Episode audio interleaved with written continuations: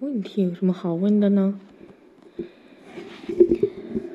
先跟大家来打个招呼，好不好？所以怎么打？你倒是说。嗯，所以怎么打？你倒是说呀。你就直接说那个大家好，欢迎来到我的直播间，我们来聊一下那个亲子话题，这对不吗你的直播间吗？对呀、就是我我们的直播间嘛，我就说你的，你能怎么理我？就我们的直播间就可以了。就你的，就你的，就你的，不是我的，不是我的。 OK，好，哎，嗯，就你的，就你的，你的，你的。我们来聊一聊。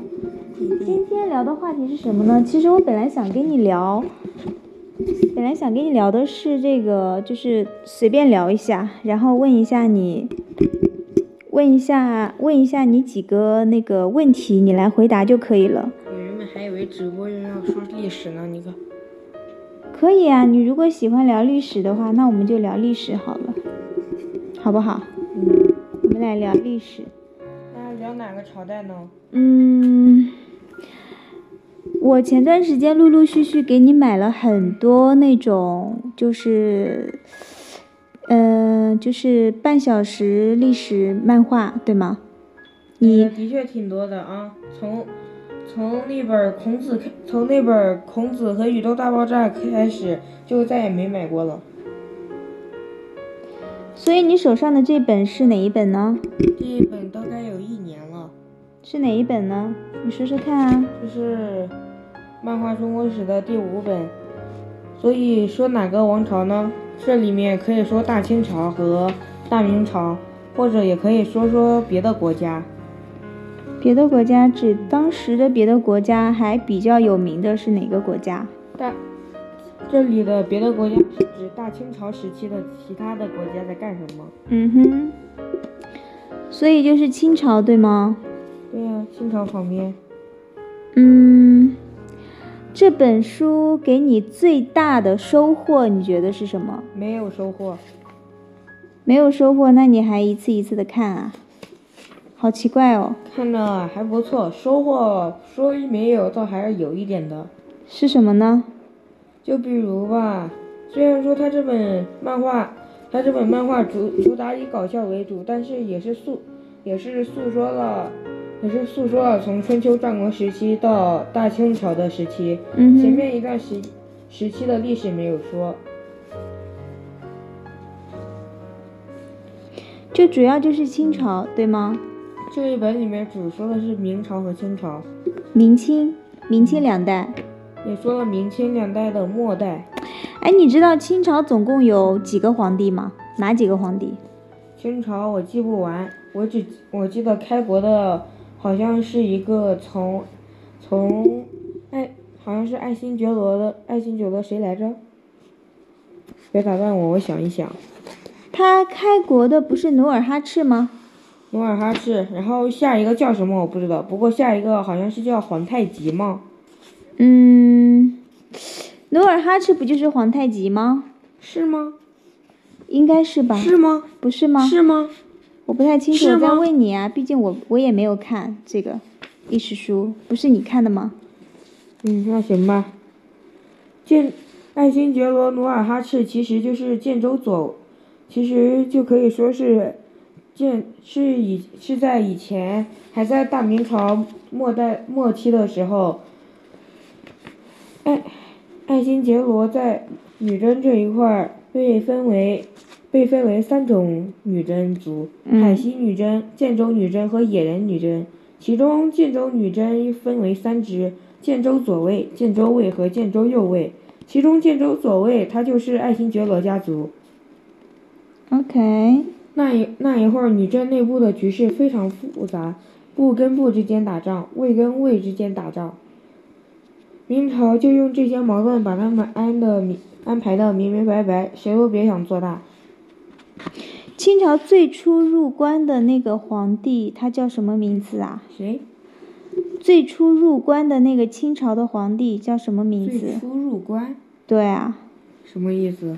就是打进来的那个皇帝嘛。之前不是汉人吗？嗯，就是清朝之前不都是以汉为天下吗？哦，你说的是攻是成功占领整个中国的那个是吧？对，那个的话应该是爱新觉罗·福临，爱新觉罗·福临，不对，他好像我想想是不是叫福临？是叫福是叫福临还是还是年号福临呢？想不起来了。都八百多年没看过了。哦，他就叫福临，爱新觉罗·福临。 OK，这没关系的，其实。然后我就是想问一下你啊，嗯，对那个清朝最印象最深刻的一个人，一个皇帝是哪一位？嗯，爱新觉罗·福临就他了，对他印象最深刻，为什么呢？因为爱新觉罗·福临其实也就是顺治皇帝，他才六岁，他才六岁的时候，他的就正如他的名字福临，福就降临了。然后呢是，然后呢，大明朝原本跟着原本跟爱新觉罗死磕的那那员大大将也投降了。他投这个大将就是死守宁远的吴三桂，吴三桂，吴三桂，对，吴三桂，第四声。因为大明朝他自己就没了，主要是因为最后一个皇帝朱什么来着？朱朱最后一任清朝的最后一任皇帝啊，朱由检吗？明朝的最后一任皇帝，对，明朝的。明朝的最后一任皇帝是，你是说是那个谁啊？朱朱棣，朱棣，对，朱棣的，呃，最后一个皇帝，因为朱棣他是等于是，嗯，等于是那个撬了他他他爷爷是吗？还是他爸爸？把他爷爷跟爸跟爸爸一锅端了。他是篡了他爷爷呃他爸爸的位子，朱棣，对吧？哦，你说的是他俩。对呀、他是篡了他篡了朱元璋的位子嘛？篡朱元璋的位置，你说的是朱棣吧？对，朱棣。这不是明明朝末代皇帝，这是明朝第三个皇帝，第三个皇帝，第一个皇帝是，就是就是你说的朱元璋，第二个皇帝呢？就是朱常，就是朱允文。朱允文。他的话，他的话是朱元璋的孙子。然后呢，朱元璋直接把儿子跳过了，直接把皇位给孙子了。他儿子咋整呢？原本属于自己的皇位让自己儿子抢了，他能，他能好受吗？然后呢，就成，然后呢，就成功把他的小侄子赶走，自己做皇帝了。对，朱朱棣他是他是朱允文的叔叔，不是他爸爸。知道？嗯。然后我还四叔我就是想问一下你，嗯，就是你在你的印象里面，印象最深刻的一个清朝的皇帝是哪一个？必须要是最深刻的，肯定是最深刻的。那是就哪福个临呗，为什么对他印象最深刻啊？因为他的名字证实了他，他后来成功，他后来成功能成功的占领了整个北京和整以至于整个中国，就这么就这样，从努尔哈赤到，从努尔哈赤一直到一直到顺治这一代，总共三代人的努力，他们他们成功努力在北京在北京的一环拥有了一套二手房，你说故宫吗？对呀、搞笑吧你！ 故宫二手房，天呐，有问题吗？没有问题， 我觉得你说的很对。 然后你印象最好的一位清朝的皇帝是哪一位啊？最好的一位吗？呀、最好的一位的话，那可以当属是康熙大帝了。康熙为什么就是他做了什么事情让你对他印象最好呢？你觉得？康熙的话，康熙是康熙是顺治皇帝的儿子，嗯而顺治的儿子一共有八个呢，嗯哼，其中这个其中，康熙他就。康熙他就是他就是其中最优秀的一个，招人喜欢，长得帅，还非常有志向，而且学习刻苦，非常聪明，读过的书基本能背下来。但是嘛，这并不是他成为皇帝的关键，成为皇帝的关键是因为后来他染上了天花没死，然后当上了皇帝。天花这种是一种传染病，在古代感染后死亡率极高。不过，如果幸存了的话，那么终身都会免疫这种病毒。所以康熙如此的幸运，所以才会继位。天花其实就是后来的水痘嘛。嗯，当时因为医疗条件很差，所以就是也没有那么发达。医疗条件一方面是不发达，另一方面科学也没有很进步，所以就是只要是小孩子一得了天花的话，基本上就是死亡的命，对吧？康所以康熙原本刻苦学习，为了当为了当皇帝，他原本刻苦学习，但是他以为看皇当皇帝要看的是品质，嗯哼。谁知道最后看的是品种。 OK，嗯、其实我印象最深刻的肯定是乾隆皇帝，因为乾隆皇帝的三希堂嘛，你知道三希堂吗？虽然我不知道，但是我知道他六下江南，劳民伤财，而且一生四万多首诗，每一首要说要背的。他一生写了四万多首诗，对呀、这个我倒不知道哎。其中有一篇是最好，所其中有一首非常好背的，这首诗好像是小学一年级、二年级的课文，嗯是哼，教是教材上新选的。最后一句，最后一句有一点点，只有一点点意思的诗，还还是他大臣帮忙写的，是哪个大臣写的？我不知道。不过嘛，这首诗的前前三句都是在数雪，一片、两片、三四片这样的，最后一句“飞入芦花都不见”是他哦，我的知道了，那是纪晓岚。嗯，你说的这个人是纪晓岚。嗯、刚呃刚刚我们讲到康熙，其实我对康熙的印象，嗯、也非常非常好。就是我，我对他，就是我就是在读到的所有的知识里面，康熙是最了不起的一位皇帝。你知道为什么吗？康熙就是那因个为征讨征讨噶尔丹的蒙，噶尔丹是一个蒙古民族，除了他除了他们，其他的基其他民族都归顺了，就他不归顺，还一直在那里作妖，所以最后被灭了。